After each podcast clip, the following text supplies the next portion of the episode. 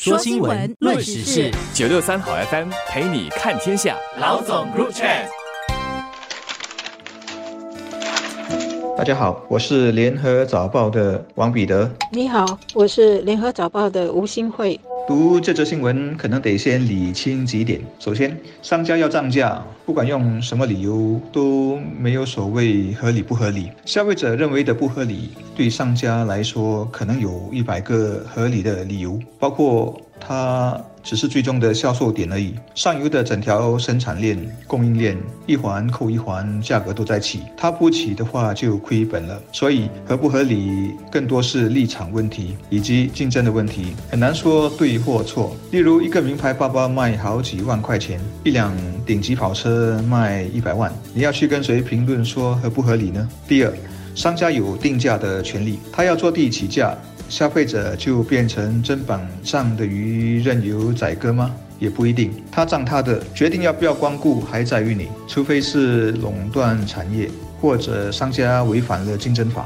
那有另外的更严格的法令可以保护到消费者，甚至保护其他的商家。最近在德市上或是在一些公共场合。都会听到人们说，消费税还没起，各商家已经迫不及待趁机起价了。大家举的例子包括油价起、鸡蛋价格起、果菜价格也起等等，许多物价都起了。这是一个事实，但是原因肯定不是因为消费税要提高，因为那是明年的事。就不知道大家在埋怨物价起价的时候呢，是想当然的把消费税要调高当做罪魁祸首，还是商家或小贩要调高物价的时候，随意说是消费税要调高了，因为是很方便的理由。但是呢，把消费税当做各种物价上涨的导因或者是借口，肯定是错误的。信息也是错误的理由。由政府最近宣布重新启动反奴隶委员会的工作，就是要监督以消费税为借口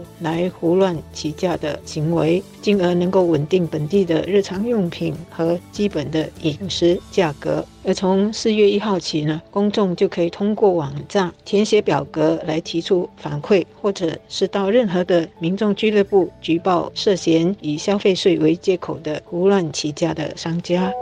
我要说的是，我们的市场还是挺健全、挺竞争的。垄断的企业不多，而且多数的消费都有不同的档次，甚至替代品。你如果觉得汽车售价不合理，用车成本高到离谱，那就打德士或是造车吧，他们也是在竞争的。如果觉得他们也起价了，越来越不划算，那还有政府津贴的公交系统，吃也是一样。你可以上米其林餐馆，几百元吃一餐，也可以到巴沙用五块钱。点榨菜饭吃到饱饱，多数巴萨摊位的租金是人为被压低的，也就是说也隐含了津贴。租屋方面道理也差不多，也就是丰俭由人，这就是新加坡的一个特点，有很资本主义的一面，但同时也很社会主义，衣食住行都提供了兜底的方案或者一张安全网。总之，在多数情况下，选择是在的。个别商家要谋取暴利，要砍你菜头的话，你坚决不买，坚决抵制，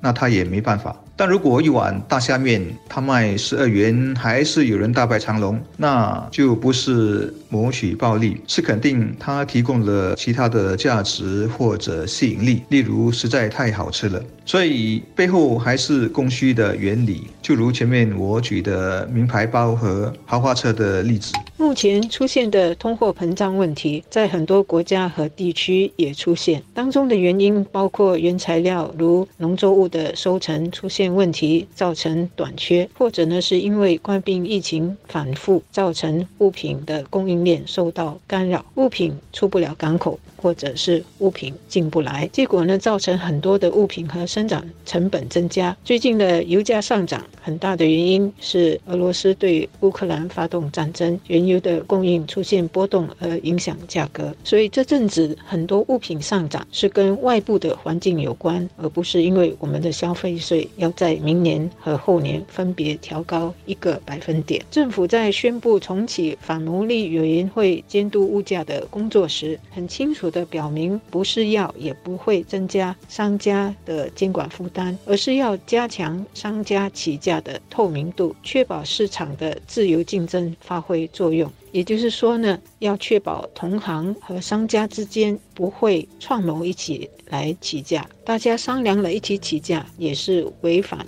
这个竞争条例的。至于怎么衡量或判断商家或小贩的起价是否合理，我相信反牟利委员会会有基本的机制，根据一些框架来检验。比如商家或小贩所说的成本上涨到底是什么呢？有哪一些成本涨得特别厉害，又涨了多少？综合起来，跟商家或者小贩所起的这个物价和他们的涨幅是否匹配呢？所以委员会的设立。会让商家和小贩在起价的时候，先把自己的成本算清楚，也要有凭有据，而不是随意说成本最近起了百分之二十或百分之五十，所以我卖的东西和食物就要起五角，所以我卖的食物或者是东西呢就要起五角或者是一块。有人担心啊，反牟利委员会就如同消费者协会没有牙齿。我认为也不一定，因为如果经他调查确认谋取暴利的投诉属实而且不合理，当然这个不合理，我前面说了，商家自己是不一定同意的。委员会是可以公开商家的名字或者牌子，